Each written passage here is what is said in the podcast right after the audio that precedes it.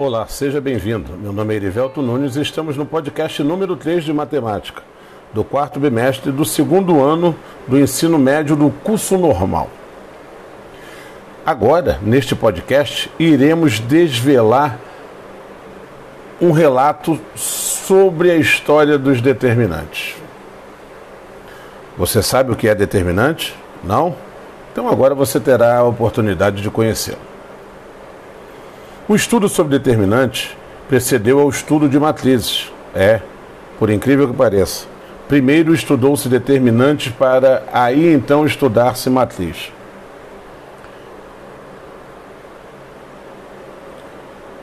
E foi feito pelo matemático inglês Arthur Cayley.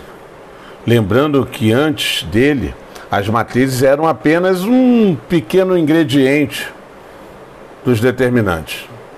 A definição determinante é atribuída ao matemático alemão Gottfried Leibniz, que em 1693, na criação da teoria dos determinantes, visando o estudo dos sistemas de equações lineares, embora considerações semelhantes já tivessem sido feitas 10 anos antes pelo matemático japonês Seiki Kuoa, considerado o maior matemático japonês do século XVII, inclusive.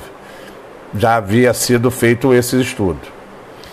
Mas em 1750, o matemático e astrônomo suíço Gabriel Kramer publicou a solução de sistemas lineares por meio da famosa regra de Kramer. Mas, na verdade, uma foi uma descoberta do escocês Colin Maclaurin, mas com grande contribuição de Kramer. O francês Etienne Bezout sistematizou em 1764 o processo de estabelecimento dos sinais dos termos de um determinante. Já um outro francês, Alexandre Van der Monde, em 1771, empreendeu a primeira abordagem da teoria dos determinantes, independente do estudo dos sistemas lineares, muito embora também os usasse na resolução desses sistemas. O importante teorema de Laplace foi demonstrado no ano seguinte pelo francês Pierre Laplace.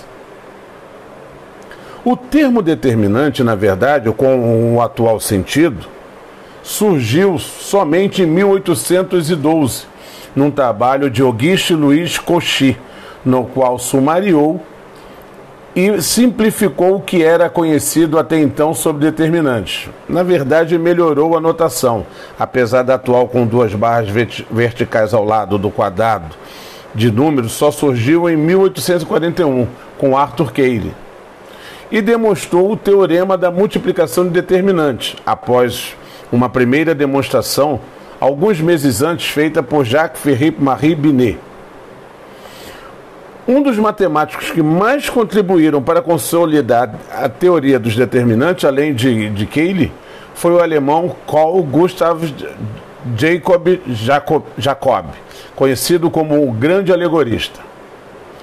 Deve-se a ele, não sei se vocês sabem, a forma simples como essa teoria se apresenta hoje em dia.